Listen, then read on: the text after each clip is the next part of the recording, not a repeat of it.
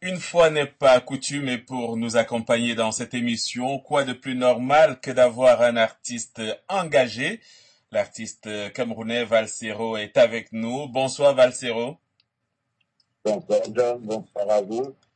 Merci pour votre disponibilité. Nous parlons donc ce soir des artistes engagés et vous en faites partie.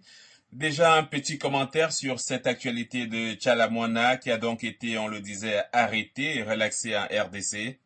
Ben, je pense que, euh, comme dans la plupart des pays en Afrique, tu vois, la démocratie subit une grosse épreuve. Et je crois que ce sont ces pays-là qui subissent aussi l'épreuve de la démocratie dans la liberté d'expression. Aujourd'hui, c'est un peu comme une maladie en Afrique, c'est-à-dire ne pas pouvoir supporter les aléas de la démocratie, c'est-à-dire euh, la parole contraire, c'est-à-dire euh, la contestation, c'est-à-dire la liberté de dire ce qu'on pense.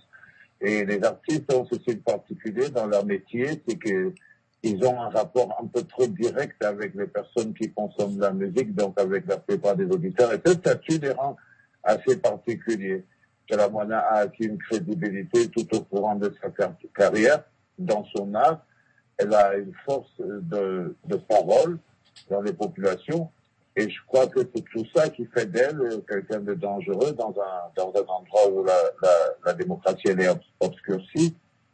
Donc, euh, je, je, crois que venant d'elle, c'était si on, si on reste dans le format des dictatures africaines, notamment de son pays, le Congo, bah, je pense personnellement que ça va en droite ligne avec ce qui se passe dans toutes les, les dictatures citées à prévoir. C'est le contraire qui aurait été étonnant.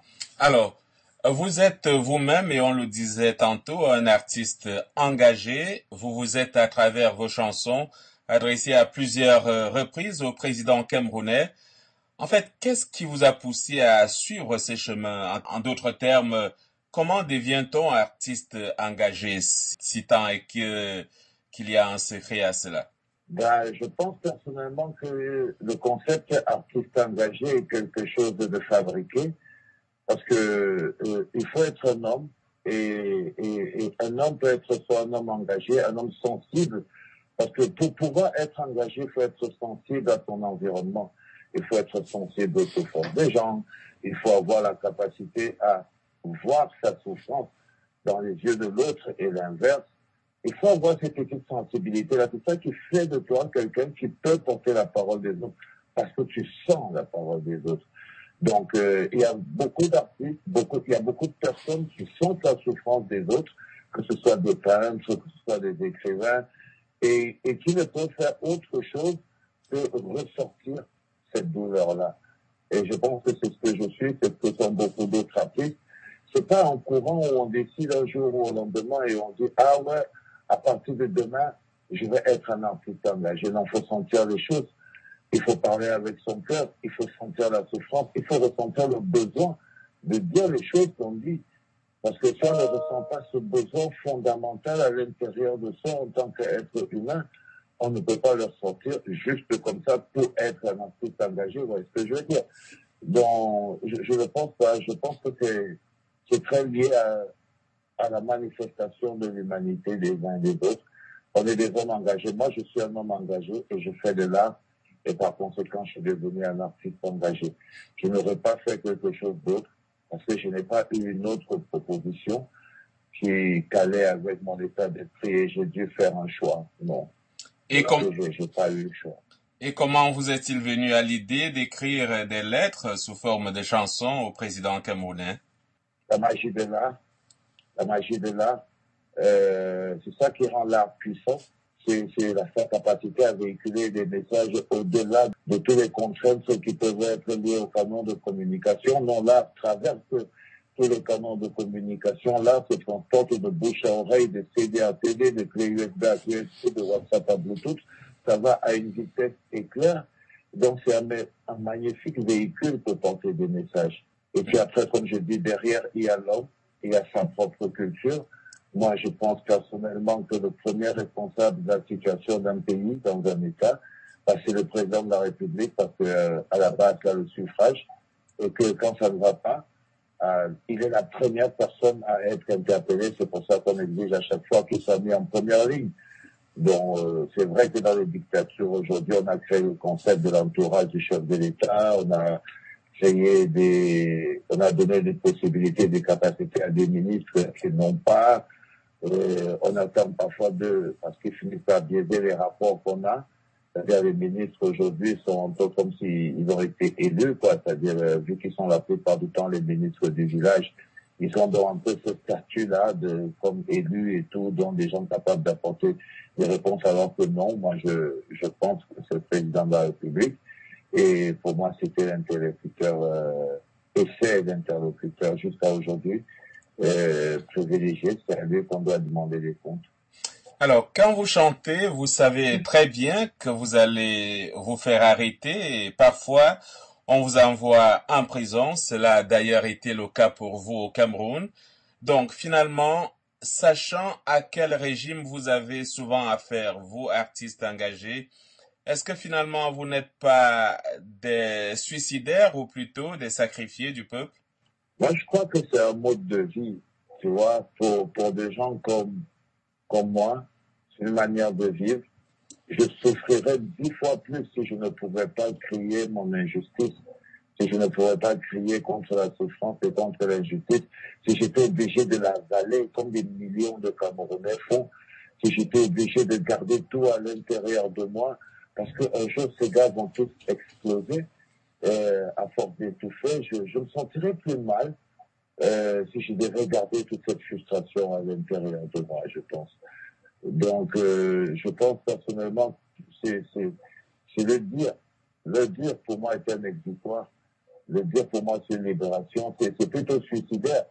Garder ça à l'intérieur de moi, le ruminer comme les millions de Camerounais et les traîner comme un lourd fardeau sur leurs épaules. Regarde comment les Camerounais ont la tête baissée.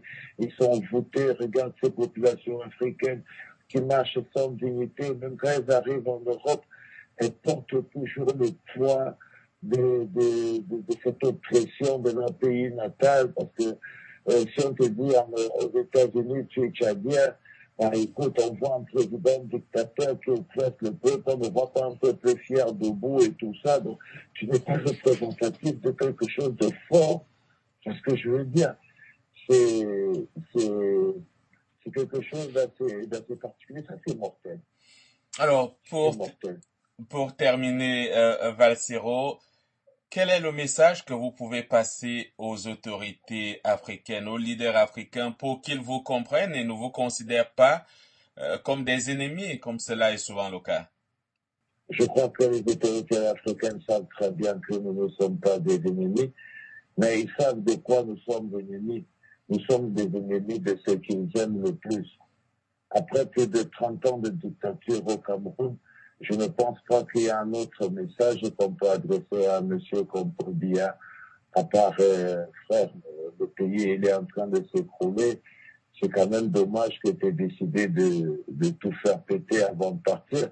Enfin, tu aurais cru que ce serait ça ton choix, quoi.